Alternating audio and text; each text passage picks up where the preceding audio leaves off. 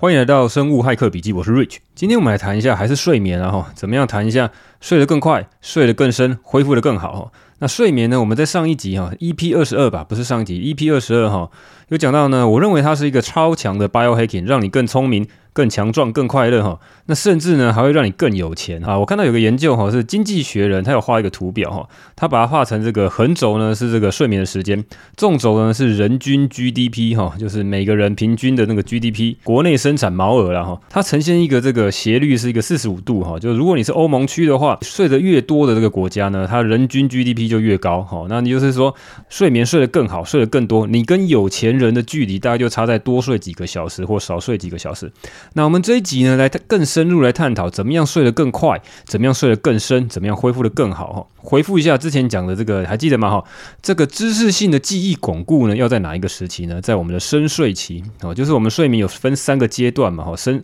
这个睡眠深度有分成第一阶段到第三阶段。那第三阶段呢，是目前认为最深的一个阶段，叫做慢波期哈，slow wave，或是所谓的 delta wave 哈。这个最深的这个阶段，那这个阶段呢，其实对我们记忆巩固哈非常有帮助，尤其是这个知知识性的记忆哈，你读书考试之类的这个学科类的这个知识性的记忆。那第二阶段的这个 spindle wave 哈，纺锤波也是很。也是很有帮助哈，所以你会你会在第二阶段跟第三阶段这种深睡期呢，得到这个记忆的巩固。那有时候你在午睡的时候，你没办法进入到第三阶段，可是你有时候可以进入到第二阶段，那你会产生这个 spindle wave 哈。其实也有研究在做过说，如果你让学生午睡之后，可以帮助你在上午那个学到的一些东西呢，记忆更好，尤其是你这个学科类的东西。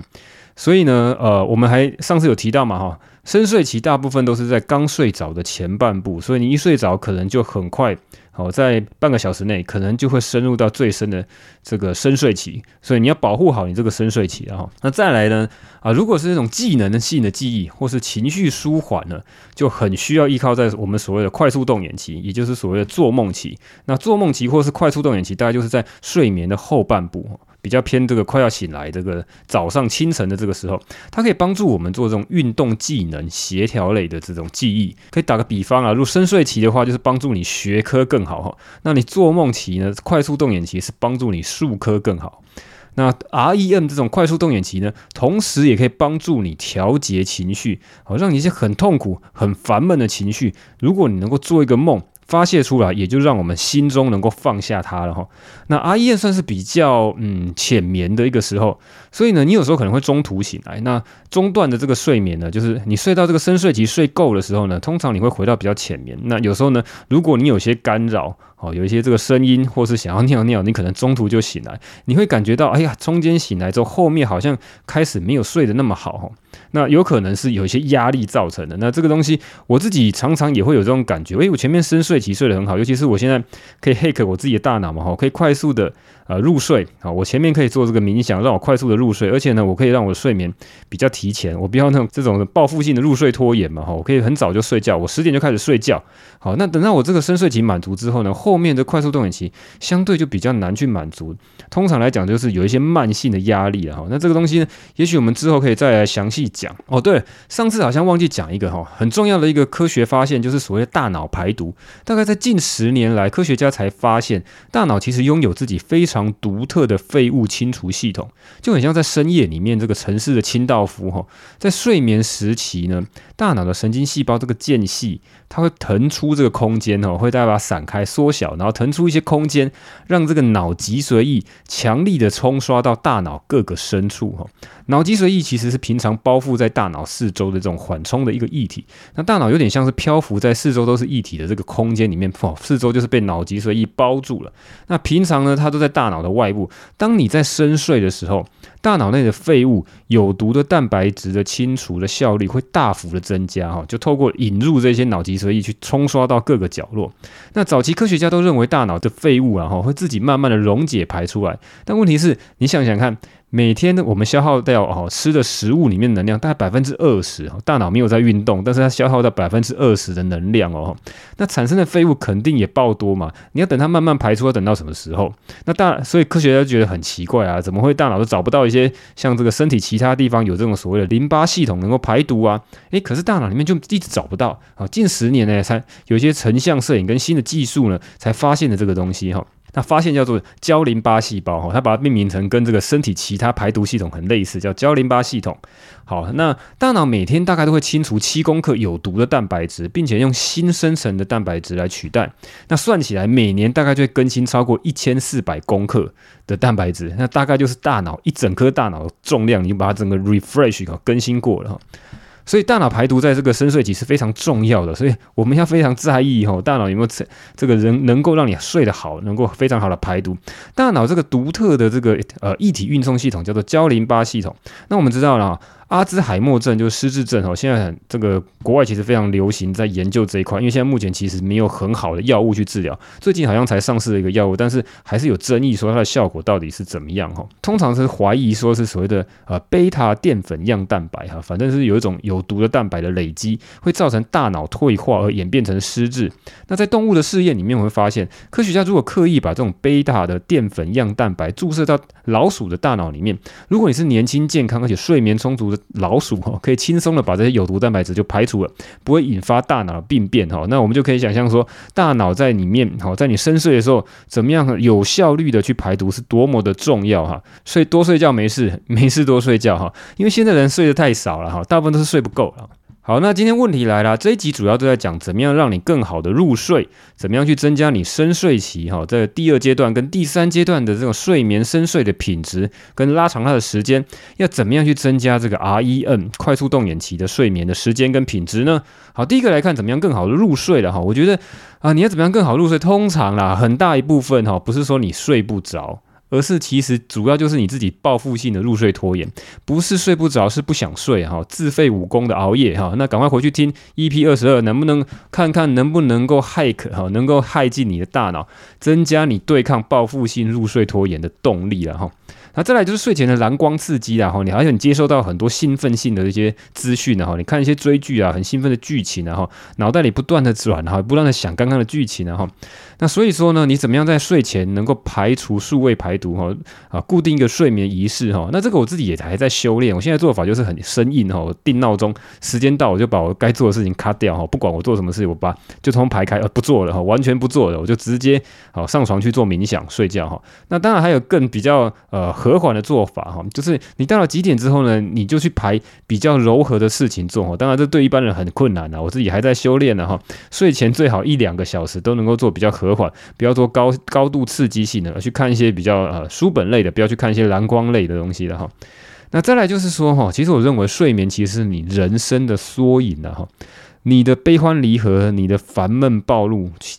烦闷暴怒了哈。最后呢，都在你睡觉的时候再演一遍啊！所以其实你很多人说你睡前才开始来慢慢的培养睡觉的气氛，慢慢的冥想，好，慢慢让你情绪放松下来，其实是不太够的。其实你整天呢，能够越拉越长越好，让你整天都处于一个不要高度的紧张哈，随时随地都练习放松了哈，才是一个 才是一个长久之道了哈。好，那再来就是很多人会建议说，你要去注意所谓睡眠卫生哈。那这个东西我不详细讲，你去 Google 常常就会查到很多。好，你去打睡眠卫生哈，或者说是所谓的睡眠卫教就很多，叫你啊不要喝太多水啊，咖啡几点后不要喝，好，运动几点以后不要做哈。那比如你睡了几分钟之后睡不着，赶快离开床哈。这一大堆这种很繁琐的事。情哈，还可以很简易的排除。那你去 Google 去查一下睡眠卫生，应该就会有了哈。但是事情可能没那么简单呐哈。如果那么简单，就不会那么多人有睡眠问题了。如果你呢，按照这个很很多网站上，通常是医院呐哈，他会写一些卫教的文章，或是一些医生会写一些卫教文章，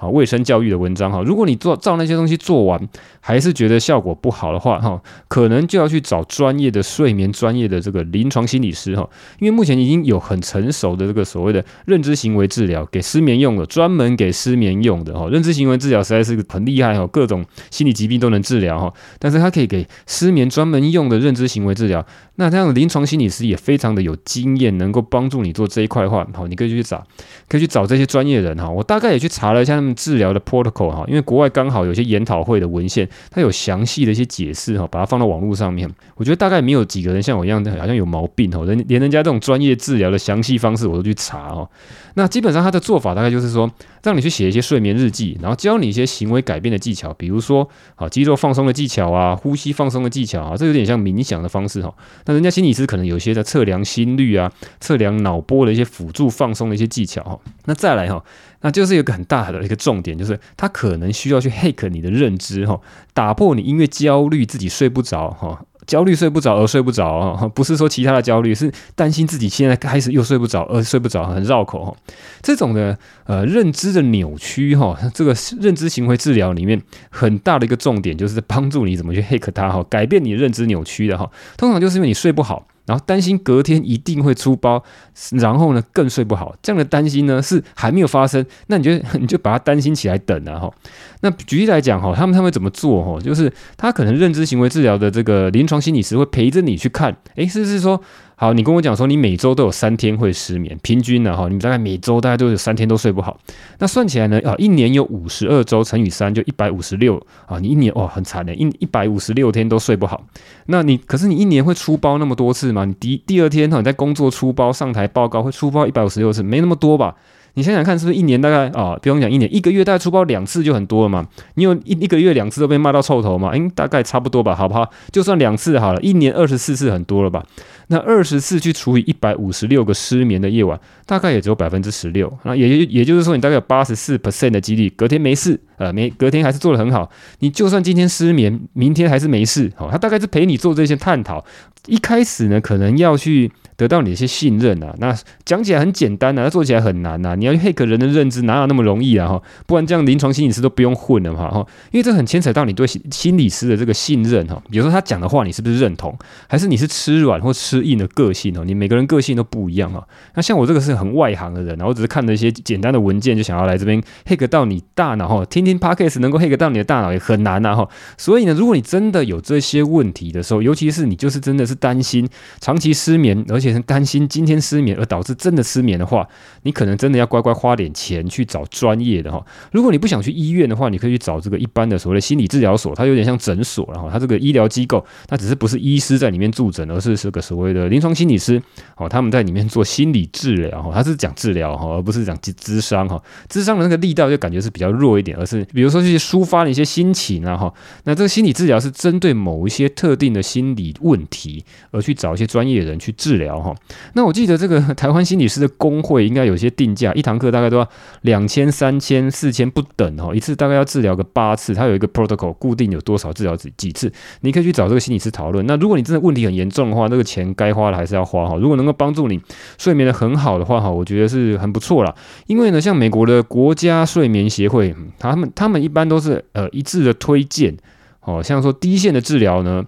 呃，用这种所谓的 CBT 认知行为治疗给失眠专用的效果跟药物的效果是相当的，而且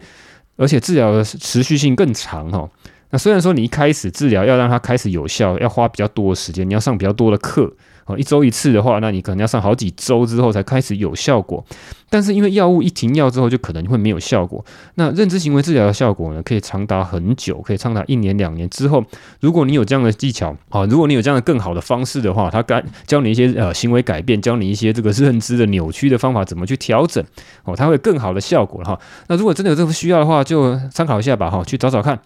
好，那再来哈，第二个问题是我们怎么样去增加深睡期哈，Stage Two 哈，睡眠期第二阶段跟第三阶段的睡眠时间跟品质。那就这么聊到一个研究，在二零一二年的时候呢，做过了一个研究，日本的学者做过研究，他们在爱知县呢找了近五千个人哦，他坐办公室的这个公务员，平均年龄大概在四十八岁，他排除掉一些警察啦、啊消防队啦、公立医院啊等等这些轮班工作的人哈，因为这些人睡眠很不正常哦，他们在研究是比较正常文职工作人员哦，坐办公室就大家很羡慕那种大家拼命每 每个人都想要考到的这种公务员的这种职务了哈。那他们讨论说，他们吃的食物。的比例，哦，跟你的睡眠品质，比如说 有几个指标，第一个是不是难入睡，还是半夜会醒来，还是说常常会睡不饱，睡眠品质不好啊？反正直接讲结论了哈。他得到这个研究的结论哈，他找找了几千人来测哈，我是觉得这个东西可以参考一下。不过它是一个观察性的试验了哈。那观察性的试验就是你有很难，有时候你会找到说它是有关联的，但不一定有因果了，但是可还是可以参考一下。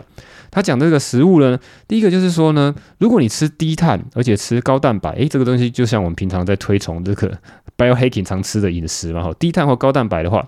会让你这个睡眠连续性会稍微比较差。但是如果你尤其吃低蛋白，哈，如果你常常去你是吃这个淀粉类多，蛋白质比较低的，会让你入睡困难，哈，而且睡眠品质会比较差。哦，难怪我就觉得说，我妈我长期其实半夜常常会醒来，那睡眠连续性不是很好，除了白天有压力以外，可能食物有影响也比较大，因为我长期都比较吃低碳的食物了哈。那但是呢，我就看了很多篇的研究，再统合起来看，所以你碳水化合物跟蛋白质的比例呢，还是要做一些平衡，除非你今天是在一个很高压的环境下，你一定要吃高度的生酮的话，其实呢，还是需要摄取一部分的碳水化合物了哈，让整天的这个碳水化合物不要太低。那碳水化合物的品质要去挑过，不要去吃。一些精致的淀粉哈，吃一些手摇杯、吃糖类啊，好吃蛋蛋糕那些就不 OK 哈，你就吃一些马铃薯、胡萝卜哈，白饭其实还 OK 哦。白饭我自己测起来，对这个身血糖的波动虽然是有比较多，但是没有那么那么夸张。但是我就像吃这个地瓜的话，有些人说地瓜好像也是好的淀粉，但是我吃起来就是觉得它很甜，然后而且很快就会饿，所以感觉这个血糖的上冲下洗就比较差。好，你要吃好的碳水。好，这边日本这个研究给我们的这个结论就是说呢。呃，每一种食物它有的好处可以帮助睡眠，因为睡眠实在太复杂。你到底是入睡困难呢？啊，还是说你睡得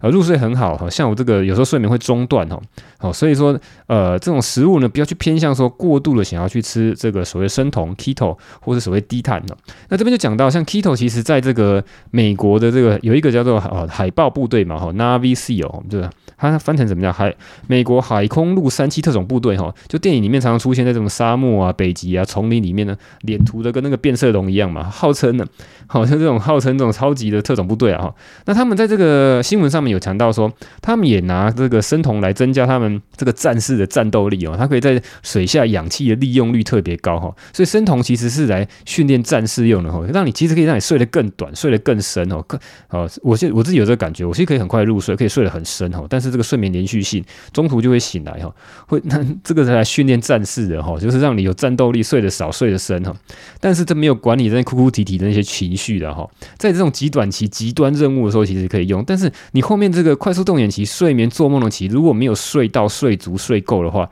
会影响你长期的一些情绪的问题，然后 那些暴怒啦，或者是说这个未来这个情绪焦虑的一些问题哈，忧郁焦虑这些问题，所以整个睡眠时间还是要睡得够，然后所以在整个睡眠的食物来看，好，呃，刚讲的日本这个研究。我是觉得是呃食物的碳水、蛋白质，呃跟这个油脂类哈的这个比例有有关系啊。他们油脂类做出来好像没有太大关系。你吃高脂的食物呢，跟吃低脂的食物对睡眠的影响没有非常大，反而是蛋白质跟碳水的比例好有关。所以如果通常是这个睡眠要入睡的比较好的话哈，蛋白质摄取的比例不能够太低。那如果你要减少这个睡眠连续性的中断的问题的话哈，不能够吃太强高强度的低碳跟这个 keto。那再来我们再谈一下。其他的这个跟食物与睡眠相关的研究，那其中有一个研究，因为这个睡眠跟食物的研究其实不多哦，但是就是如果找到有特别有关联的话，我找到一个所谓的微断食哈，微小的微微断食，那这个研究其实是一个也是一个观察性的研究，它并不是找人到这个睡眠中心啊，或者是到这个。呃，医学中心里面做这个长期的观察，而是啊、呃、自己回报的哈，他都用一个 app 哈，一个手机的 app 就来做研究。那不过他这个研究的这个出处也是蛮有名的，加州好像就叫索尔克研究所。这个东西在生物医学上面的研究，我查一下 wiki 哦，它好像是世界第一的医学生物医学研究机构哈，被很很多的这个杂志有评论哈，在神经科学跟行为学领域哈有全球第一的研究所哦，这蛮厉害的。它不是个大学，它是一个特别专门的研究所。那这个研究所呢，自己开发了款 app 手机的 app 哦，那在 Android 跟 iPhone 上面都可以 download。然后他去研究了这个 download 下来的人哈，怎么去记录他的饮食跟睡眠的关系哈。那后来他把这个研究的成果发表在一个也是蛮厉害的这个期刊上面，叫 Cell 呃 Cell Metabolism 那个细胞代谢吧哈，这个应该是 Cell 那一类的期刊里面的子期刊哦。它这个 Impact Factor 哈的影响力指数有高达二十哈。好，二十是什么概念？之前讲过嘛哈。一般的这个 research 的这个 Impact Factor。影响力指数大概都是一或二哈，它是二十哈，算是蛮厉害的一个期刊了哈。他得到的结论就是这样说哈，呃，他把这个人分成呃，他这只找了一百五十个人，然后分成三周，那他会发现呢，用 App 记录起来，发现大部分人进的时进食的时间哈，吃饭的时间。都超过十五个小时，那有时候你一天二十四个小时，你大概只有九个小时没有在吃饭，大概就在睡觉的时候吧哈。那原本是这个吃饭的时间拉得很长哦，他不是说呃不是说一顿餐吃十五个小时，而是说你早餐很早就吃，然后呢一直吃吃，中午呢也在吃，晚餐也在吃，然后又吃宵夜哈。那所以他把它限制到说哈，你希望你早上大概九点之后呢再开始吃早餐，大概九点开始吃早餐，然后到了晚上呢七点就把晚餐吃完哦。这个其实也没有限制很严格嘛哈，早餐稍微晚点吃，那晚餐吃完之后。就不要吃宵夜。所以大概这种进食时间就是一四一零吧，哈，就十四个小时不吃东西。那吃饭的时间有十个小时，一四一零还不是一六八哈，还不是一六八断食。所以它只是限制你晚餐宵夜不要吃，哦，早上的早餐不要太早吃。好，它变成这样子之后呢，睡眠品质就有明显的提升。应该是说了，他用那个 App 回报的所谓的睡眠满意度哈，有很明显的这个统计显著的提升。那所以这我想到说哈，其实有些这个你可以去查一些女明星哈，她怎么养生哦，她就想说过午不食哈，午是五点的午，那过五点就不吃东西了。那如果你要做一六八哈，其实我觉得是个也是算是一个轻微的断食。啊，就朝九晚五哈，早上九点才吃早餐，那晚上五点之前把晚餐吃完，好，朝九晚五。那简单的这个微断食，那或者你再稍微放宽一点哈，你到七点再吃，或早上呢这个八点吃，晚上七点吃，减掉你宵夜的时间呢，就可以呃再根据他这个研究了哈，就可以让你的睡眠满意度有所提升了哈。这是微小的断食啊哈。啊，再来就是我们再研究一下所谓的长时间断食。我记得之前好像有一个五星留言讲到，问到这个问题，然后那当初我没有太多的研究，那只是我大概最近有看了一些研究哈。长时间断食对睡眠的研究其实也没有很多哈，但是就是我有看到一篇啊，那这篇呢其实也是没有去，它是一个断食中心自己写的一个研究啊，这个断食中心其实是一个诊所哦，他们自己开一个特别的断断食中心。那断食这个东西很有争议嘛，那你你如果去 YouTube 上面去看很多的断食的影片哦，有个什么这个医疗人员呐，穿着白袍应该是医生嘛哈，他跑出来讲说啊，为什么大家都不做不推倡断食呢？主流医学都不推倡断食呢哈，好也不推倡这个所谓的生酮饮食呢，因为这个东西根本无力利可图哈，那但是其实不是哈，有人专门做这个断食中心，然后让你收很高的费用，然后让你去做这个 medical 的这个 monitor 哈，因为你断食你就怕一些有问题嘛，而且尤其是他这个断食中心啊，很长时间断食哦，他就观察哦，他做出来研究是，他去观察有一千四百多个人。断食的时间是从四天到二十天，我靠，断二十天，那很猛啊！吼，那所以他要做这个医疗人员在里面从旁观察，看有没有什么特别的问题。如果有些紧急的状况的话，可以特别赶快处理啊！哈，那但是让你我仔细去看他的这个断食，也不是完全不吃东西的哈。他把它分几个阶段，就是就是说你真正在断食时间可能是四天，或是十天，或是十五天，或二十天。但事实上，他不是一开始进去就让你饿肚子就开始不吃，他前面有个适应期，他甚至还给你清肠，有点像是人家做大肠镜那个清肠哦，把那个。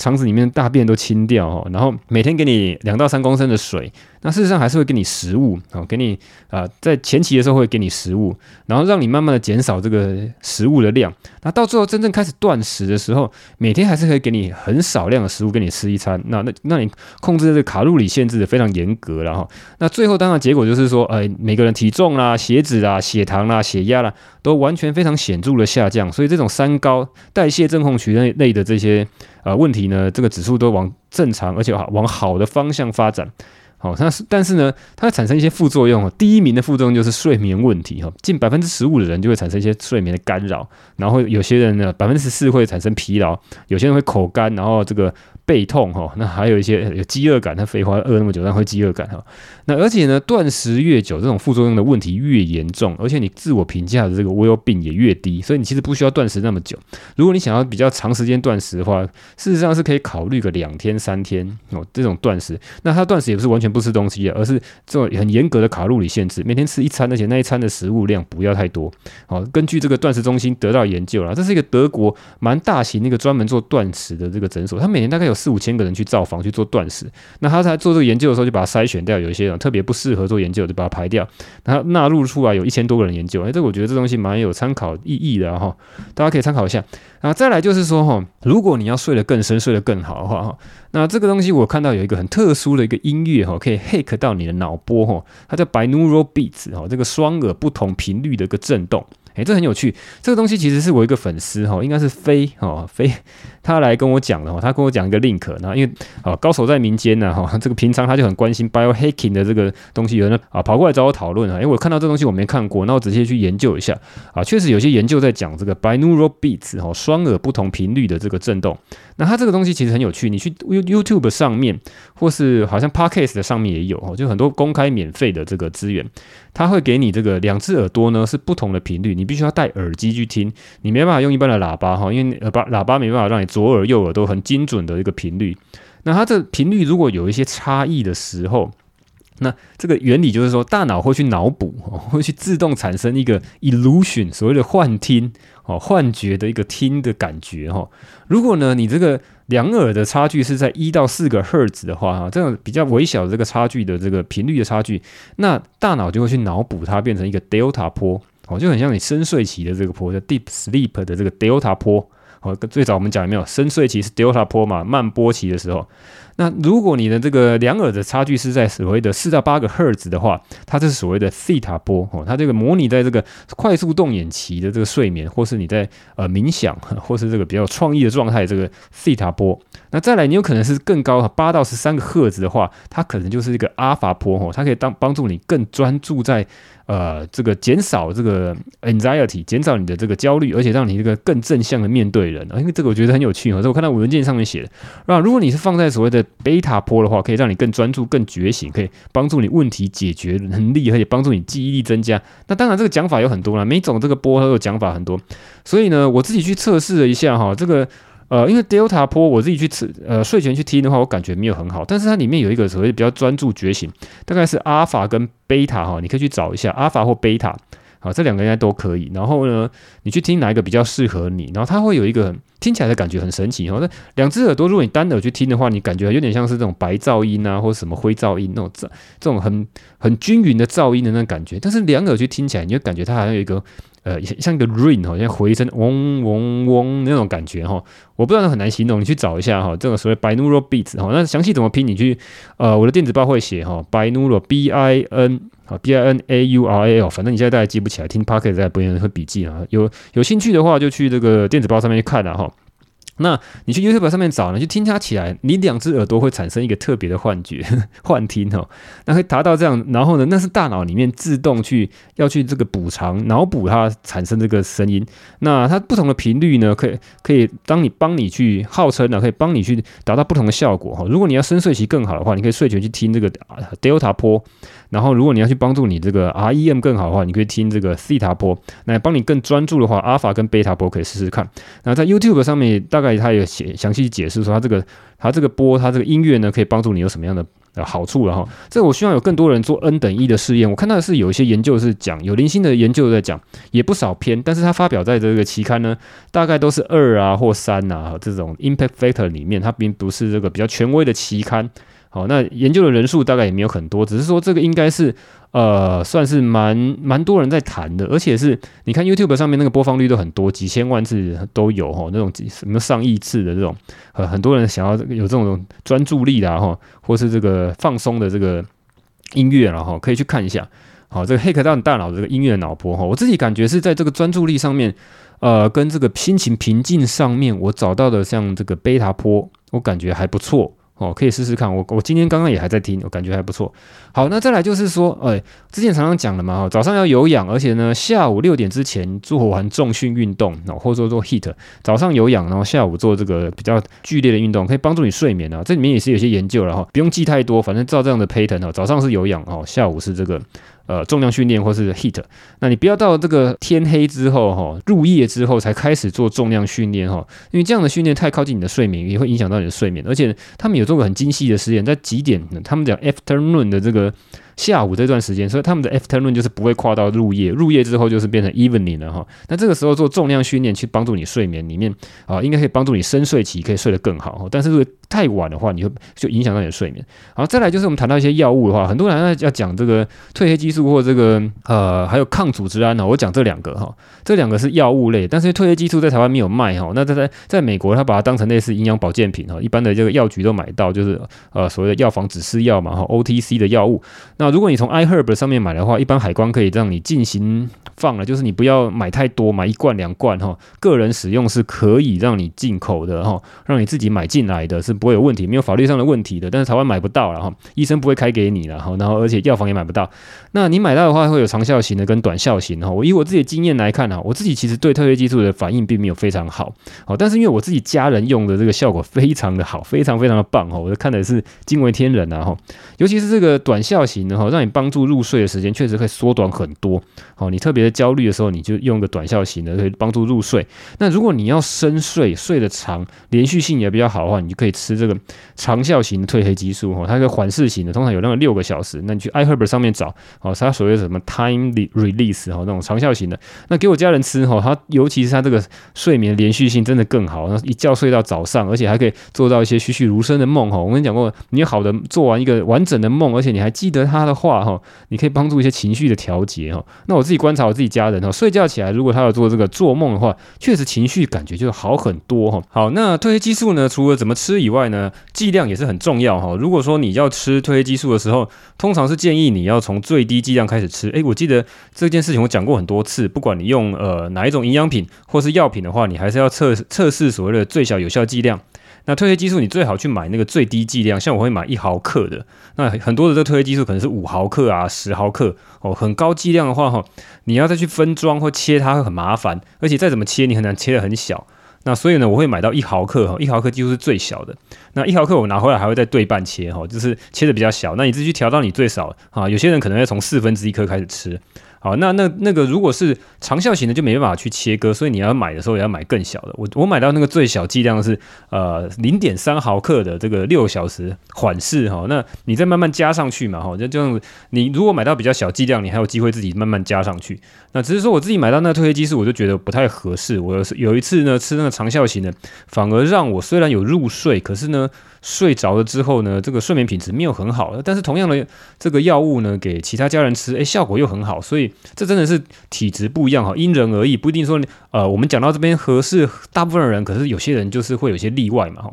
好，那讲到第二个药物类的呢，就是所谓的抗组织胺。抗组织胺本来是拿来治疗这个过敏的，因为组织胺本身呢就是一种过敏源，然后是身体自己会产生的一种过敏反应。那就是原本的目标是要啊帮助身体把一些呃外来的这些有过敏的东西排出，然后让身体有一些过敏的反应哈。那你有组织胺释出的过多，而且是慢性的话，你就会一直过敏。那所以呢，我们就会有这个药物哈，在早期就有发展出这个所谓的第一代的抗组织胺哈。既然有第一代呢，就会有第二代、第三代嘛。那现在新一代的抗组织胺呢，越做越好，那大幅的减少它原本有的这个副作用啊。什么副作用呢？就是让你会嗜睡嘛。那嗜睡的作用刚好是我们现在这个入睡困难特别需要的，所以呢，就会有人去拿第一代的抗组织胺呢来帮助你睡眠。所以呢，你如果可以去药局跟药师请教的话，第一代的抗组织胺呢，有蛮多的这个可以选的。那只是说一样啊，从最小有效剂量开始吃哈，你去这个药局呢，可以请教药师说有没有第一代的抗组织胺，那有没有剂量比较小的哈？那我记得有大的有小的，那也有蛮多的这个药厂呢，就是把它这个旧药呢重新包装，然后而且呢上面的包装盒呢说能够帮助入睡。好，那抗组织胺呢相对来讲，它这个药已经出了很久了哈，那然后而且它的这个副作用相对比较小，所以并没有放在这个医师的处方签里面，你一般的这个药房呢跟药师请教应该都可以买得到。好，那再过来就是讲到营养品的部分哈。营养品的部分呢，除了之前我们常常提到这个镁啦哈，钙跟镁可以一起吃，那比较呃强调的是镁啊，镁可以帮助入睡嘛。好，那除了这个以外呢，之前也常常讲到这个维他命 B 十二嘛哈，这个要要吃甲基化的哈，甲基化的 B 十二。那这个都可以考虑。那除了这个以外，哈，我大概看到一些也蛮多人在讲说，睡眠方面，如果你有维他命 D 的缺乏的话，通常来讲你买得到就是维他命 D 三嘛。那很多人在讲这个 D 三有这个免疫调节的功用了哈。免疫调节不是说让你增高免疫，而是让你该高的时候高，该低的时候低，免疫调节。那维他命 D 呢，因为蛮多人都会缺乏的。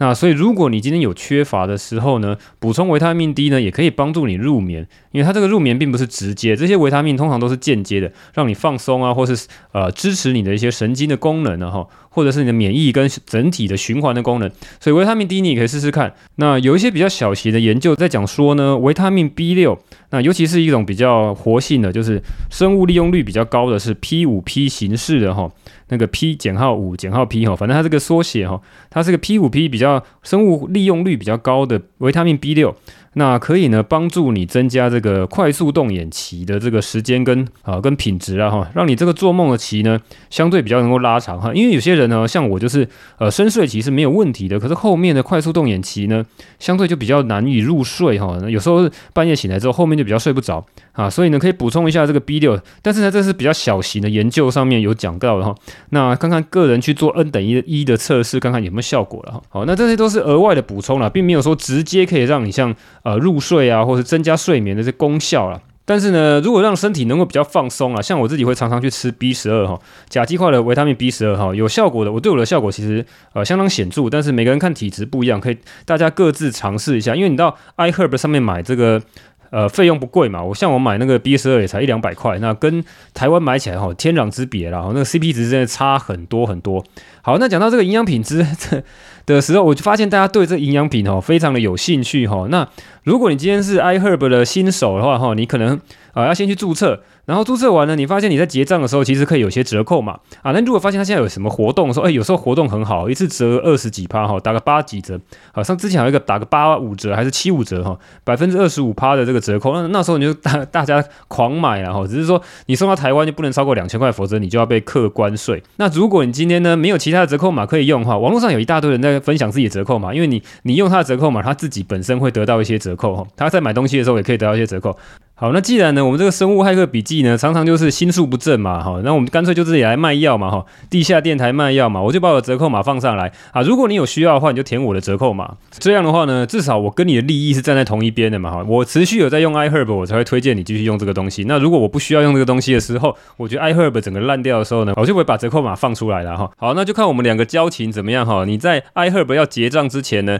你可以填一些折扣码，那如果有官方的很高额的，那你就赶快填他的。那如果现在没有什么折扣的话，就考虑一下填我的折扣码哈。那你可以拿到五趴的优惠，那打九五折，那我也可以拿到五趴的优惠啊。所以我这边优惠更多的话，我可以测试更多 iHerb 上面新的营养品哈。那最后在节目上跟大家报告嘛。那那如果你一路听下来有很多收获的话，好，那就是看看我们的交情怎么样哈。你要不要填我的折扣码哈？大概就这样哈。好，那再过来哈，我们再谈到怎么样去对抗半夜醒来，然后睡眠品质不好，像有时候会睡眠中断，那后面要再去入睡的时候呢，呃，就还要等很久，而且呢，睡下去的这个品质自己感觉又不是很好。那这一集呢，可能没办法讲到这么多哈，因为我有些东西还在做测试，我自己的这个睡眠的品质的控制也没有控制到非常好，不是很稳定啊，有时候还不错，有时候又不太行哈。所以这个东西我可能保留到之后，如果比较有心得的话，可能再做一集来看看这个睡眠中断、睡眠连续性要怎么样会比较好哈。虽然前面那个饮食可能有些帮助了哈，只是说我觉得这个招数可能不是这种所谓的很很强力的 hack 哈。那还有一些营养品可以试试看的哈，我自己吃的姜黄，我觉得诶，我觉得蛮奇怪，它是一种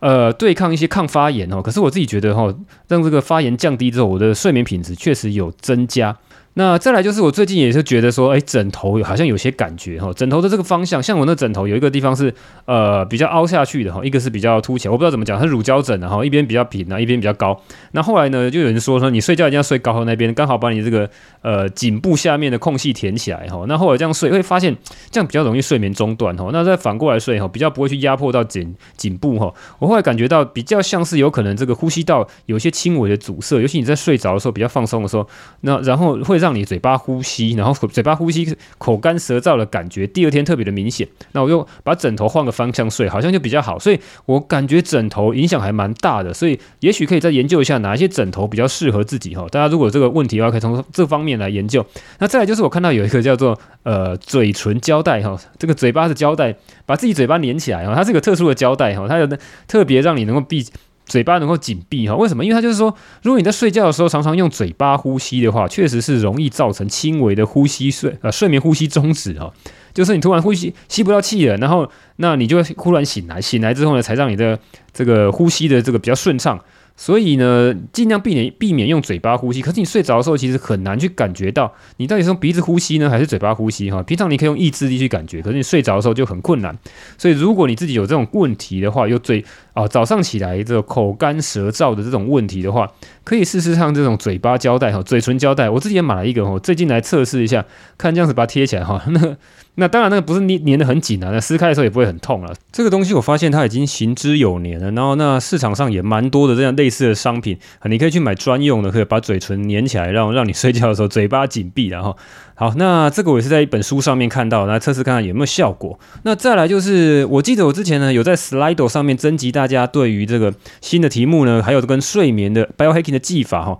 那我想说来稍微念一下大家的一些贡献哈。好，那第一个一样是我们的老朋友哈 Mira 哈，他讲说八月中听到印度的爱玉佛陀啊医生分享，如果好眠的四大要素，第一个是上床时间啊，上床要十点之前，室内光线、温度、香味啊，避免蓝光，放松。穴位按摩、Yoga、猫式、兔式，全身各部位紧抓放松，好，都有助于啊、褪黑激素的分泌，哈，提升睡眠品质。平常做静心，那个脉轮畅通也能够帮助睡眠。好。这个阿育吠陀了哈，我记得应该翻译成是阿育吠陀。这个是印度古医术的，有点像台湾的中医了哈。这个中国的中医或是印度的中 印度传统医学哈，阿育吠陀。好，再来过来是个喵哈。晚上睡前呢，他要吃芝麻明跟维生素 D。诶，芝麻明我没有研究哈，维生素 D 我们这集也有讲到哈。维生素 D 跟镁哈，他吃了这三个，但他最觉得最重要是数位排毒哈。数位排毒就是十一点以后呢，他不要用手机哈，他有装了数位排毒的 App 哈，强迫不能用。那一样了哈，你你用那个。iPhone 的手机它就有那个荧幕时间，你可以设定哦，时间到了之后它就不让你用。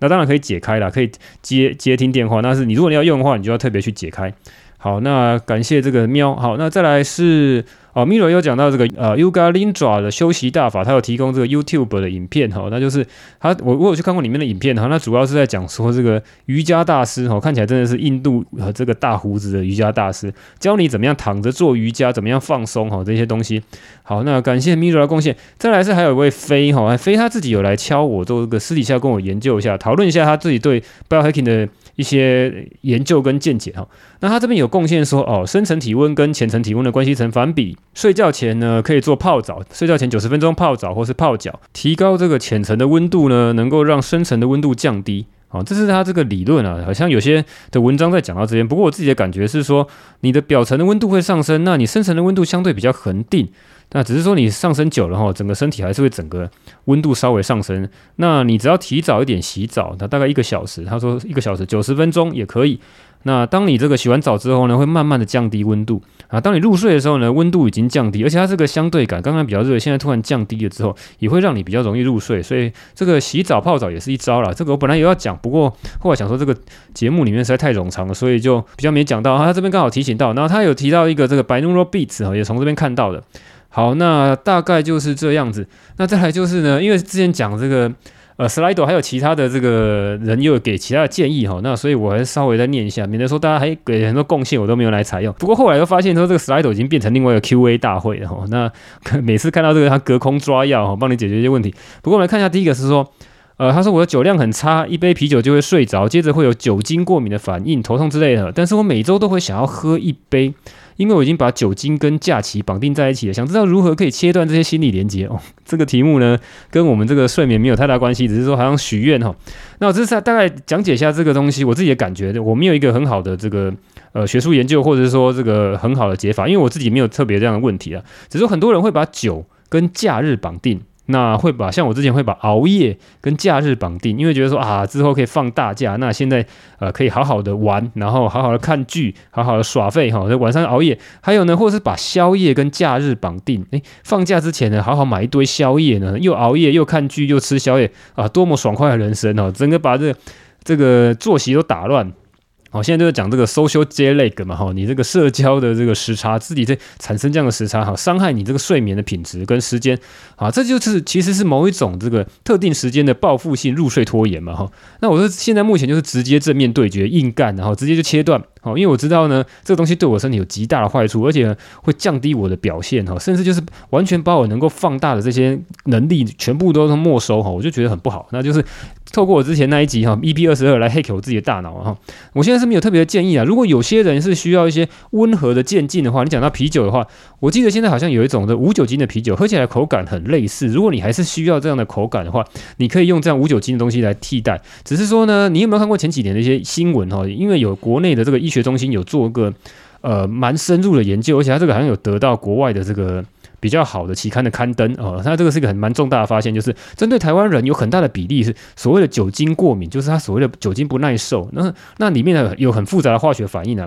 但是呢，结论就是，如果你喝一点酒就容易脸红的人。那你如果还是继续喝酒的话，对你的身体，只要稍微有点酒，哈，只要沾一点酒，就会大幅提高你致癌的风险。哈，台湾人有很大的比例哦，比起其他的东亚人大很多。好，所以如果你今天对酒精有过敏的，或者是不舒服的、不耐受的，尽量就不要碰酒了。哈，那你可以啊，就刚讲，如果你没办法一开始就戒断掉，你就找一些其他替代品嘛。哈，好，那第二个是他说大麻，哈，第二个问到大麻对癫痫治疗跟疼痛减少有帮助，那请问一下大麻有什么看法？哈，我你讲的这个大麻并不是这个我们那毒品类的那种大麻，你讲的应该是所谓的 CBD。好，确实是有一款药物呢，已经通过可以治疗癫痫，它里面就是 CBD 的萃取物。CBD 哈，这个事事情我们来谈一下。其实，在国外有很多这个媒体哈，CBD 已经。铺天盖地哈，你从那个英文媒体上面就看到他大肆宣扬啊，包括很多这个运动员啊，我记得好像是高尔夫还是什么的，号称他这个功用很神奇啊哈，可以调节情绪啊，忧郁、焦虑、专注力、运动能力都能够大幅的改善哈。那我就觉得说这个有点扯了，因为而且呢，其实也是蛮争议的，有其他的文章也在批评说这个东西好像是一个炒作的噱头。那我一直没有介绍，其实我自己对这个也很蛮关注的，我觉得这东西常常看到。那后来我就自己其实我有弄到，很久以前我就弄到了一个东西来测试，但是我觉得效果并不好，而且会有一些副作用，会产生这个轻微的这个皮肤上面的问题，所以我就不不是很喜欢讲这个东西。那再加上现在因为它是给这个我们这种比较正常没有癫痫的人，那所以呢，它这个商业操作的痕迹蛮深的，他感觉找蛮多这种 celebrity 哦名人来来亲身说法哦，而且科学证据上面蛮多冲突的。那再加上台湾对这个东西蛮争议的啊，你你不要想说大麻好像就是毒品，没有。CBD 是完全没有这个让你毒品的成分，简单讲就是不会让你嗨啦。里面在大麻里面容易让你嗨的叫做 THC，那这个成分呢，在台湾的管制是非常非常严格的。所以如果你要买这种 CBD 的话，要非常的注意，如果里面的成分超过多少，十亿分之一还是十亿分之五之类的，哦，非常非常小，有点小于就是那种。呃，仪器敏感值的这种，就是等于是你要让人家所有的仪器都测不出来。呃，THC，那你如果是在美国的话，很多州的这个允许范围是高很多的，所以如果你买到这个有 THC 回来，我觉得它常常会惹上麻烦的。如果有被查到的话，会我觉得会有很多麻烦。所以台湾政府在你进口上面卡你很多程序，就是很麻烦。所以。而且呢，我自己看起来呢，并没有非常的推荐啊。本来是觉得这个东西好像还蛮有希望的哈，是没有很推荐的。那当然，如果你可以弄得到，而且也是合法的话，其实也蛮多蛮多人弄得到合法。那你自己搞得定的话哈，骇客精神嘛，自己动手搞定嘛哈。你可以测测看 N 等一的效果，试验看看效果怎么样哈，再跟大家分享嘛，好不好？好，那再来就是啊，有人讲到说睡前五分钟冥想啊，为期一周，中途过程中在还是会专注在呼吸上面。好，那吸诶吸四秒，停四秒，吐四秒，停四秒，大约过多久会有什么生理反应？问问大家身体身心理上面有什么改变哦？好，那这个东西我是给你一个建议的，因为之前呃呼吸的练习我好像没有讲的很详细哈。你当然可以照它这样的四方形，四秒四秒四秒这样练，但是呢，你的呼吸通常来讲的。在吐气的时候呢，副交感神经介入会比较深。那以我自己来讲的话，吸气的时候呢，心跳会稍微加速；那吐气的时候呢，心跳就会减速。所以呢，通常来讲，你需要让吐气的时间比较绵长，那吸气的时间呢稍微短。但是你不是要很急促的去吸，你也是很平缓的去吸气。好，那这样子它其实是一个不平衡的，你不需要两边是平衡。那自己在憋气的时候呢，也会促促进这个交感神经，让你心跳比较兴奋。所以我是建议你可以调整成说这个。啊，绵长的呼气，好，绵长的吐气呢，吐个八秒、十秒，那吸气呢，吸个四秒，好，大概是可以这样的练习，你自己去调整这样的比例啊，哈。好，那有什么心理上或身体上的改变？有有些人感觉会有点像练气功一样，哎，身体上，比如说你做身体扫描，所以感觉有些电流流过，哈，那这个是每个人的体悟不一样，你可以自己试试看的。好，接下来进入五星留言的部分，哈，第一个是听主委的声音就恋爱了，哈，这应该是从这个谢梦空主委那边来的，哈。那被你情绪勒索成功的贝拉听了 EP 六，重点都在五星留言情绪勒索。原本也是想说想到再来留言，但最后一句没关系，我慢慢等。马上惊觉一定要来留五星。说了这么多，重点就是好频道再继续潜水，不给五星的人都是违背良心。你讲的对啊，对 EP 六那个主要的这个重点就是在讲情绪勒索哈。那其他的这个 biohacking 的技巧是刚好想到讲的哈，所以。就像那个 YouTube 的那个本体哈，其实是下面的留言跟广告哈。那 YouTube 本身的内容哈不重要。好，那感谢啦，这个听主的声音就恋爱哈。那再来第二个是呃，把照顾女儿的态度用在老婆身上，你的日子就会好很多。欸、这什么？这什么昵称哈？五星吹爆，吹到欲仙欲死哈！这个应该也都是谢梦公主那边的来。您好，先说明一下，我是男生，男生也会留长长的留言分享的。我是透过公司同事推荐我来听的哈，因为工作很忙，科技狗加外派，从台干变成台劳，从单身少年郎变成一家二宝的奶爸了。原本都是闲暇之余听听古癌。呃，骇客笔记是我另外一个会想办法挤出时间来听的好节目，所以一定要来留言跟分享一下。好，感谢了哈。你说男生也会来长长的留言，嘿，对你这个留的真的很长哈。那我觉得是很不错哈，感谢他。那那主要是因为说哈，我故意去激怒男生啊，果然有人被我激怒到，好来留言啊。好，那第一个分享好像想说，第一个分享是在北京的研究所同学来家里哈，厦门做客的因缘际会下，我看到一年没见的同学瘦了好多。精神气色也好，原本以为他是因为财富自由的关系，细聊之下才知道他是做了生酮饮食，原因是因为他的糖化血色素已经到了六，再上去就是糖尿病了。经过他的说明，再看看我自己糖化血褐血色素也是五点五，所以被说服了一起做生酮饮食。说了这么多废话，其实是想大家跟大家分享，因为工作忙，加上住在厦门这样中华饮食文化下。要做生酮饮食真的太难了，所以为了能够持续且方便执行，我选择方便生酮饮食。啊，例如我妈妈的方便素食哦，你妈吃素食就对，就是避开显而易见的碳水、淀粉即可。首先主食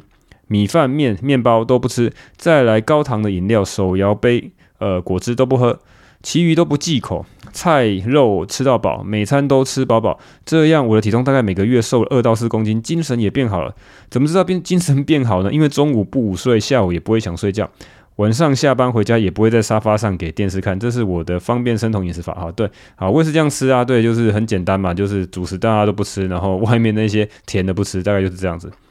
好，那第二个是说你分享二，老婆突然四肢出现白色斑点，而且还有扩散的。状况经医生诊断为白斑症，那是黑色素退化。因为这个很影响美观，所以老婆很紧张。当当然，老婆紧张，我也开始要重视。看了一些论文跟期刊，哦，发现白斑症好像很难治疗。有论文说维生素 D 太少，造成免疫力低下，也可能引起。所以我把老婆抓去测维生素 D，果然很低，只有十 nanogram per milliliter。OK，所以我就买了维生素 D，每日要老婆吃到两千 UI 啊，国际单位。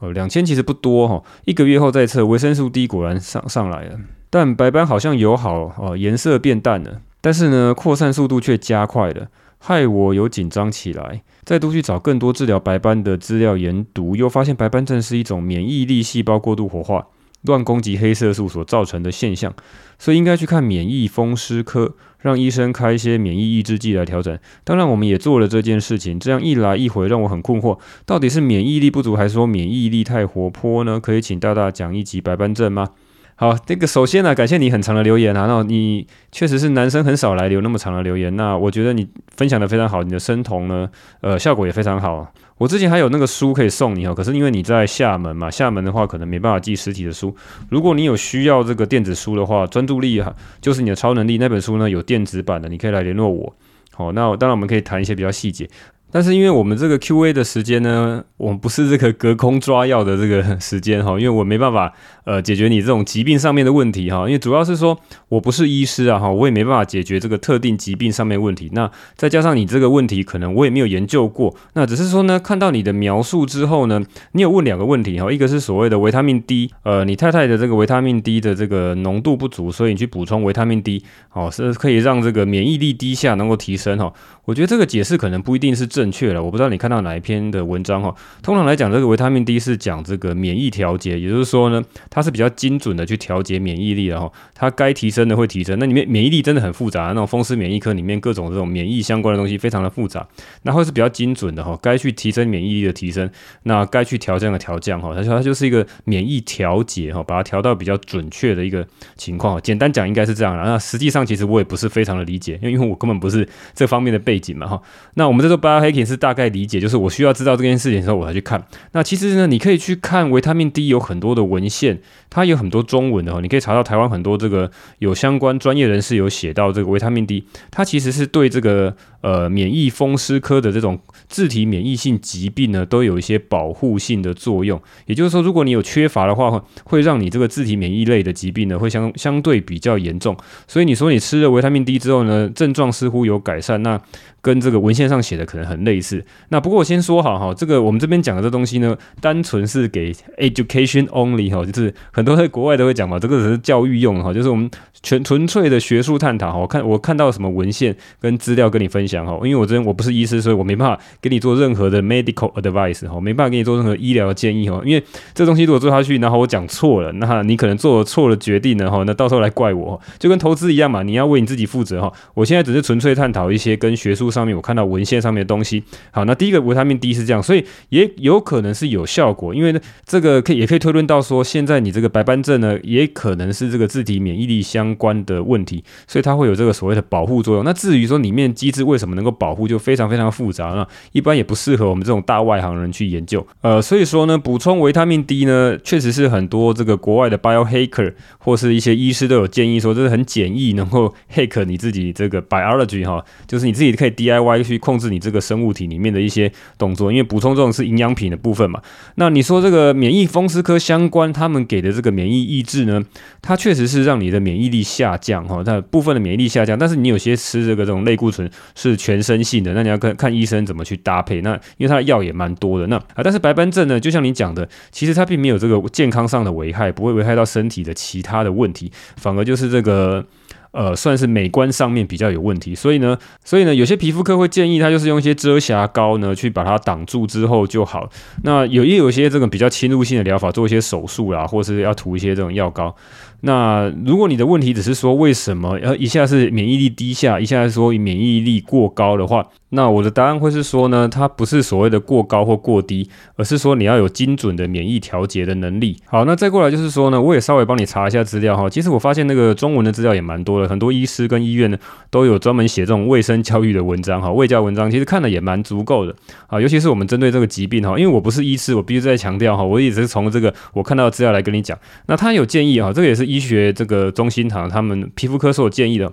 那他认为有些营养品可以帮助黑色素的生成哈，包括维生素呃维他命的 B 九哈，B 九其实就是叶酸了哈。那其实我有在用，就甲也是有这种甲基的叶酸哈，比较容易吸收的，生物利用率比较高的。如果你有的话，可以到 iHerb 上面去买。然后 B 十二哈，B 十二我常常吃，然后再来是银杏哈，这三个他建议的。当然，这些都是辅助的营养品，然后我们当然不可能期待它跟药物一样有这个立竿见影的效果。那不像是这个眼睛的这个问题啊，那退化性的这个呃视网膜的问题的话，那个吃叶黄素这些东西是有大型的美国人去做了研究，哦大型的研究，所以跟这个东西不能比，它可能只是一个辅助性的东西。好，那另外就是说哈，这边是我想要讲的一个重点哈，今天回你这这个答案 Q&A 的答案哦，这是我想要讲的重点哦。我后来发现呢，有蛮多的疾病哈，尤其是因为我有些亲友也有这种。呃，类风湿性关节炎啊，或者红斑性狼疮啊，好，类似这种的自体免疫性的疾病。那后来我也稍微之前有稍微查过一些资料，其实呢，这一类的自体免疫性的疾病呢。在医师或是主流医学里面都很难去找到它真正的原因哦，他找到很多这个分子生物相关的这些病变啊，那边过来那边问题啊哈。那事实上呢，很多的这个关联性呢，都在于呃慢性的压力，或是所谓的作息不正常，又或者是这种各种的这个心情上面、心理上面的问题、精神上面的问题。哦，你会不要想说精神上面的问题只是导致忧郁症、焦虑症这些看似是精神科的问题，有很多皮肤科的问题呢，或是各。种心血管疾病，反正你全身到处痛，那边痛，这边有问题，那边有问题哈。通常很多时候找不到问题呢，都是心理上面的问题。好，那所以呢，我不知道你可以稍微检视一下，你老婆有没有什么样的慢性压力呢？第一个，你是不是已经有小孩？那是不是小孩出生之后才发生，或是在第二胎，或是什么时候才发生呢？第二个是说，我看你好像是妈妈的素食哈，那你们是不是会有一些呃，我猜测啦，是不是可能有一些婆媳的问题哈？那当然，每个问每一个家庭问题可能不一样，也许你。没有哦，那再看看你们夫妻相处是不是有问题呢？那另外又说，你说你在厦门，是不是你们身处异乡，有没有一些生活上面特别的压力呢？那这些东西呢，可能要从根源上面去排除。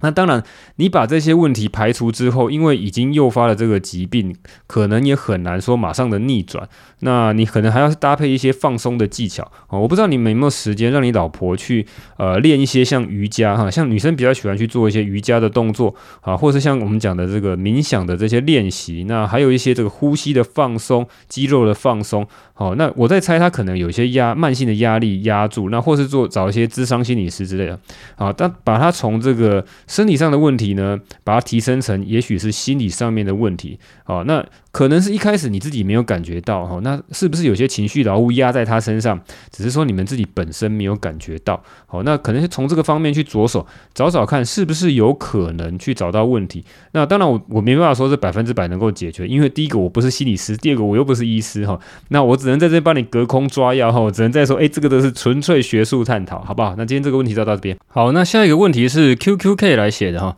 那五星优质节目，感谢 Rich。哎，QQK 好像是我们老朋友嘛，你之前留过言，然后这是第二次还是第三次来留言？好，听到 Rich 介绍某些比例的叶黄素买来吃了，眼睛看出去的世界有大幅度的提升哈。感谢 Rich，我三十九岁，是高度近视，有点飞蚊症，在半导体工作，眼睛总是好累，想想大概是因为老了，就觉得很烦，提不起劲。听完 Rich 节目，就想试试看那款叶黄素。题外话，iHerb 太好买了，还买了三倍鱼油。啊，吃了大概三周，眼睛看出去世界变得好鲜艳，眼睛也不累。本来看远方有点花花糊糊，也变得好清楚，真的太神了哦！真的那么神就对了。好啊，谢谢陆局大家的分享。哇，真的吗？哈，哇，你这个东西确实是蛮好的一个例子哈，就是确实是因为你还年蛮年轻的话，那种。呃，退化性的这个、黄斑部啊，或者是这个视网膜的一些病变呢，通常要到年纪更大一点的时候会比较明显。那应该是说你本来体质就够好，然后可能就是缺乏一些营养素，那你把它补起来之后呢，就有大幅度的改善哈。这听起来蛮振奋人心的哈，而确实也是验证了他那个大型研究，确蛮蛮可靠的哈。好，那再来就是说，你讲到另外也想请教陆奇大两个问题，一个是飞蚊症有什么方式可以改善或不增加吗？那第二个是那个 NR Plus 呃白藜芦醇。的抗老化效果哈，非常感谢。好，那你关于问到你这两个问题哈，飞蚊症我其实也没有太大的研究。那我大概查了一下，说飞蚊症有两个可能的原因，一个是中间的那个眼睛中间有一个很很大最大面积那个叫玻璃体，好，最中间那一块哈，那球形的最中间，那里面呢可能会有一些呃组织的一些当损伤。那另外就是你在你的视网膜那边呢，可能也会有些损伤。所以呢，如果你是高度近视，比较要担心的是视网膜那边的问题哈，所以如果你是高度近视，那眼睛有很多状况的话，我不知道你有没有去找医师去做这个眼睛的健检哈，去用比较先进的仪器呢去观察眼睛里面各方面有没有什么样的病变，好，那定期的去追踪哈，尤其是高度近视的人呢，要特别的去注意哈。那我发现我们听众也蛮多高度近视的人啊，这个东西要特别的关注哈，因为那边都特别严重，那边如果有损伤的话，你要去回复就特别的困难。那玻璃体的这个部分呢，大部分的文献都是说，呃，其实不太。需要，而且没有太多的方法可以去改善啊，就是放着，然后不要再，一般来讲是不会再继续严重。那当然你自己用眼要保养要非常重要啦。好，那我也看到一个这个坊间的一些说说法哈，这个我觉得是土炮的一个说法哈。其中有一个的 YouTube 的一个网红医师，国外的吧哈，好像很多这个生酮界啊，或是什么样的自然医学界哈，他们很喜欢引用一些呃国外的网红医师。那他在讲说呢，可以透过这个断食的方法哈。呃，而且他建议的这个断食的方法，还不是只是轻微的断食哈，它是要比较长时间的、比较高强度的断食哈。那这东西呢，我觉得相对来讲，对大部分人来讲，可能不是那么的适合，或你可能会稍微有点危险啊，你自己要注意哈。那你当然可以从这方面再去找一些更多的资料哦。你可以打断食跟飞蚊症，看看有没有什么其他讲的一些资料。那那个医生讲的很很负责任啊，他说里面没有 study，他没有透过科学研究来证实说有效，完全是他自己的推论。他可能去根据一些其他的基础研究去做推论，然后呢，他自己有做一些 biohacking。的试验，然后 N 等一的试验，这个东西如果你有兴趣的话，可以这样子去做。然后，那另外就是那个我们吃的这些跟眼眼睛相关的一些营养保健品呢，你吃叶黄素那个地方有。那现在好像有很多的这个其他的这个营养品也说对眼睛有好，像这个什么花青素，你也可以去找找看有没有相关的文章。但是那些的科学证据都相对比较弱，等于是说可以辅助而已。那但是我是觉得说，呃，玻璃体的这个。造成的这个飞蚊症呢，比较不需要那么的担心哈。那你你还是要请教医师看看，用机器量测出来看，医生讲说你的飞蚊症是哪一边造成的啊？如果是比较呃像视网膜那边造成，就要比较比较容易紧张，然后定期的去追踪，然后看医生又怎么给你治疗。好，那第二个问题哈，你是讲到说这个 NR Plus 这个白藜芦醇哈，那这个东西就非常非常大的一个题目，也许我可能想要再去做一集哦，因为这个东西跟这个抗老化有很大的相关啊。你要问到说这个东西抗老化，那我。现在目前的这个态度是觉得说这个东西是蛮早期的一个研究，就是说它在这几年才开始非常的红哦。NR 它是一种呃所谓的 NAD plus 的一个前驱物哈。那 NAD plus 讲起来也很复杂，它就是一个身体里面很需要的某一种 coenzyme 一种辅助的蛋白酶，反正它可以参与各种身体的各种机制哈，包括你这个抗氧化、抗老化、whatever 的一些东西。那 NR 这个东西是它的一个前前驱物哦。那你补充这样的营养品呢，号称呢可就可以增加 N A D plus 的这个这样的呃 coenzyme 哈，那讲起来很复杂。那另外就是白藜芦醇哈，白藜芦醇其实也是研究几十年的，之前呢把它神化了哈，啊各种什么抗各种的癌症啊哈，各种的东西都拿来说白藜芦醇，白藜芦醇就是这个好像是红酒啊酒类的这个里面的某个。呃，抗氧化的物质把它萃取出来。那但是呢，近几年呢，不断的研究出来，就发现呢，蛮多的疾病说当初说可以去预防或去抗癌的这个部分呢，也都一一的被推翻。所以现在的证据会导向说，它可能有轻微的效果。那我的感觉就是说，这两个东西呢，可能都有希望可以持续的关注哈。就是我会把一些东西放成是一个我的观察清单，就像股票一样嘛哈。我会把东西持续的去观察，看它有没有更进一步的证据，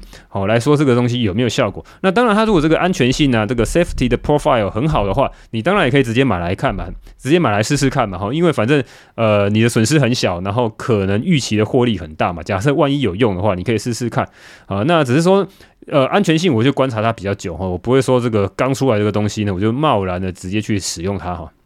好，接下来是大亨。啊，标题是感谢用心分享，希望可以建立自己专属的 TG 或是赖群。好，你这个建议呢，我其实我有考虑过，就是是呃 Telegram 嘛，好，TG 是 Telegram。那我自己用其他那个 Telegram 的群组的感想是说，它那个里面的资讯真的非常多，每次一打开呢，就有一大堆没有看的资讯。那变成说有些重要资讯我根本也追不到，每次一打开就是有很多琐碎在他聊天哦。那我不晓得说我们现在频道的性质，然后在讲这个 Biohacking 呢，讲说怎么样更强壮、更快乐哈，这种东西呢适不适合来放在里面哈？那因为呢，你你会发现说，你你进去的时候，你有时候要问一个东西，并不是很多人可以看到，他很快就把资料都洗掉了。那如果是这种跟投资类、跟这个即时新闻相关，或是跟个行情相关的，可能相对比较适合大家即时在那边讨论，而且互相取暖，可能比较适合。那但像像我们这种频道的性质呢，也许我还会再想想看。我倒是比较想的话，如果真的要做的话，可能比较想像是 Facebook 的社团，或者是一些比较。匿名的这个讨论区，好像 Mobile 零一或是现在很多人会在。呃，美国的那个 Discord 哈，就是这个软体类很很多人会在 Discord 或是这个 Reddit 哈这种呃讨论区上面去做讨论，就是说你贴出一个问题，然后大家这边回复嘛哈，就是比较传统，像有点像 PTT 啊，或是这种讨论区这种东西就可以针对单一的问题，然后大家给这些建议，然后那这个东西我还会再考虑，只是说专属的这种群呢，我不知道你的目的是什么，或许你可以来找我聊聊看，说你想要怎么样的效果哈。我自己用这种群，我是觉得。呃，资讯很快就被洗掉。好，那在下一位是 ASML 一一二零一三，受益匪浅，感谢生物骇客的知识分享与传播啊，健康非常重要。好，那 ASML 你是那个艾斯摩尔吗？哈，你是不是也在半导体业呢？哈，诶，台湾真的，我还是我们听众蛮多半导体业的哈。好，感谢你来。好，接下来一位是呃，不知道怎么念，右心还是什么 YUSH。E N G 七二八，感谢 Rich 哥，开车的时候还能够读取含金量这么高的知识推爆，好，感谢你的吹捧。再来下一个是 Eason 七四七三，呃，运动日行程规划五星推，感谢 Rich，你打错了哈，感谢 Rich 满满的干货，请问平日运动要如何安排？以目前的状况，晚上运动很燥，很难入睡；清晨运动，早上工作效率很差，但是下午三点后会很疲累，生产力降低。啊，对啊，这个我们常常讲过，你早上的话。呃，我不知道你是什么运动哈，你是做这种重训吗？还是你是做这个有氧的运动哈？我是推荐早上的时候比较早，你上班之前可以去做这个比较轻度的有氧，你不要再做这种很高强度的，什么跑个这个呃十公里、二十公里哈这种，你做轻度的有氧哈，那快走，我是建议快走，那会让你晚上入睡比较好。你说下午三点以后比较疲累，呃，对。我有时候也会这样，甚至有时候 运动完回来中午就比较疲累。那问题就是说，你可能要去习惯跟调整那个强度。那再加上就是说，如果你有些睡眠的呃疲累，就可能是因为你晚上睡得不够。好，如果你睡得够的话，可能下午不会。所以我会建议是说，如果你白天还是会很累，你如果透过饮食调整之后还是没有调没有办法调回来的话，我觉得说你白天稍微睡一点午觉也没有什么关系嘛。后，尤尤其是最近我们在研究这些睡眠的时候，午 任何的睡觉，如果你有睡着的话，真的都是大大的加分哈。就是前提是说你在你的工作环境可以有能力这样做。那如果说你一定是白天没办法睡觉的话，你晚上就要把它睡得够足够饱。好，那。白天的这个早晨的这个有氧运动，我是非常建议的哈，还是你可以持续，那只是调整它的强度。好，那你说这个晚上的时候呢，会很难很难入睡，没错啊，这就是建议说，你只要入夜之后，你就不要用这个高强度的运动哈，你这个轻度的运动还可以哈，但是不要到高强度运动哈。好，那大概就是这样子吧。呃，接下来是呃 Present Z。呃，这个是五星推爆，感谢 Rich 有条理的整理各种 biohack 的资讯，并详尽的分享与介绍。好，谢谢，感谢吹捧。呃，这个讲过了没？再来是 资料齐全的好帮手，五星吹上天，感谢 Rich 大用心分享，用自己。啊，自己目前八月起减少淀粉摄取，以肉、蛋、青菜为主，偶尔爱吃爱吃的碳水，到现在也减轻了五公斤。祝节目长长久久，业配接不停。好，感谢。好，那下面应该都是讲过了吧？哈，Molly Kate 张，哎，我不知道你这讲过没？呃，好，非常推荐，有知识性又有实用的频道，大推。好吧，那今天的五星留言带到这边了哈，我尽量都把它念完了哈，应该没有漏了嘛。好，先这样子啊。那最后呢，再广告一下我这个 iHerb 的折扣码哈。那我折扣码跟我自己的那个 Rich 这个名字蛮像的哈，叫 i c seven 五零二 i c seven 五零二哈。无良广告一下，有需要的话就拿去用吧哈，至少可以折五趴啊。有其他更好折扣你就用吧哈，没有的话就用这个折扣码。那我们两边都可以拿到五趴的折扣，好，两千块至少就可以省一百块了。好，那今天就这样了，我是 Rich，这里是生物骇客笔记，拜拜。